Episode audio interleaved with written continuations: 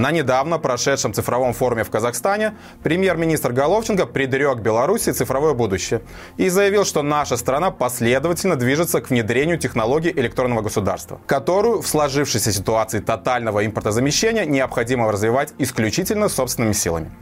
Чиновник, разумеется, промолчал о виртуальной платформе «Новая Беларусь», вполне успешно работающей уже более года цифровой экосистеме, объединившей тех, кто вынужденно покинул родину, и тех, кто остался в Беларуси, и которая, естественно, через месяц после своего появления была признана экстремистской. О возможностях создания цифрового государства в нынешних условиях и в будущем, а также о планах и успехах платформы «Новая Беларусь» поговорили с ее создателем Павлом Либером. На самом деле, вот эти заявления они сейчас слышны же постоянно. То есть вот тут буквально недавно говорили, что к 1940 году Беларусь вообще станет а, не просто цифровым государством, а еще и лидером в поставке цифровых услуг.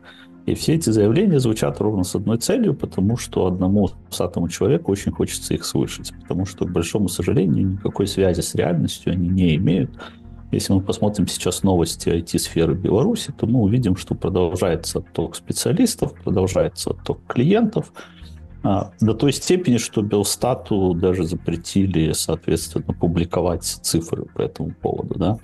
А, и понятно, что в таких условиях, когда нет клиентов, нет инвесторов, IT-сфера уменьшается, а, говорить про какое-то лидерство или говорить про то, что страна может стать полноценным цифровым государством, я бы не стал, просто потому что своих собственных специалистов и своей собственной экспертизы у страны не будет, а брать что-то готовое решение, ставя себя в зависимость от этого решения, они побоятся. Поэтому я думаю, что это просто очередные популистические высказывания.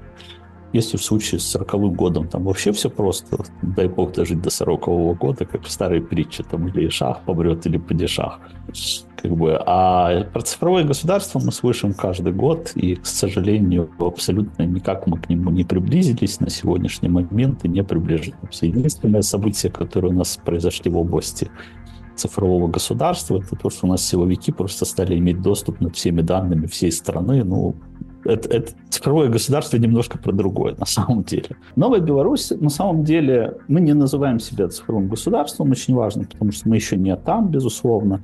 И мы сегодня такая экосистема, которая помогает белорусам и белорусским в стране и за рубежом решать свои проблемы самостоятельно. И типичный пример является вот буквально на неделю или полторы назад вот с нашим участием запустилась, например, там белорусская библиотека в Вильнюсе, когда люди собрали условный налог, решили, как его потратить, а, и сделали на него реальный проект. И завтра, на самом деле, у нас запускается вот очередной виток этого проекта. Мы это называем проектом цифрового самоуправления. И мы через свою экосистему и через свои проекты учим людей действовать, как будто бы они действительно в настоящем.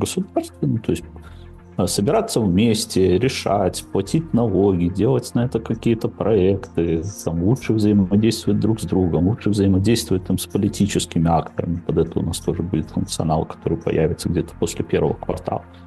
То есть платформа сегодня это такое цифровое пространство, куда мы собираем людей по, по абсолютно различным каналам. Кого-то через развлечения, кого-то через э, взаимопомощь, кого-то через полезные сервисы, кого-то через гражданские инициативы. И наша задача, по сути, вот во времени это цифровое сообщество научиться конвертировать в цифровое гражданское общество. Дальше мы сможем говорить, наверное, и про цифровое государство, но это, это пока еще в будущем. Да? То есть, что очень важно, это то, что аудитория у нас увеличивается, то есть сейчас это уже больше 60 тысяч человек, и мы надеемся, что вот через какие-то гражданские проекты и гражданские инициативы, которые мы запускаем, мы сможем показать, что действительно в цифровом пространстве люди могут объединяться, чтобы решать физические проблемы. Потому что а, в создании там, библиотеки в Литве, например, поучаствовали в том числе там, белорусы не только в Литве, но и в Польше, например. Да? И мы понимаем, что люди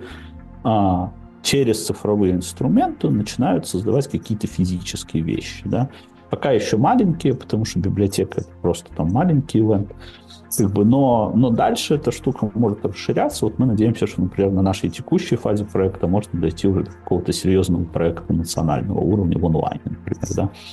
То есть и таким образом мы говорим, что мы сегодня строим такое цифровое сообщество белорусов и белорусок, э, которое работает. То есть если мы подумаем о том, работает ли белорусское цифровое государство в версии Головченко, то, наверное, нет. У нас какие-то реальные проекты сегодня есть, и это точно можно гордиться. Но очень важно понять, что мы пока еще в начале пути, да, мы прошли только первый год с нашей платформой, мы научились делать какие-то вещи, мы научились собирать людей, мы научились устраивать там, публичные дискуссии, краудфандинги и прочее, прочее, но это пока еще путь.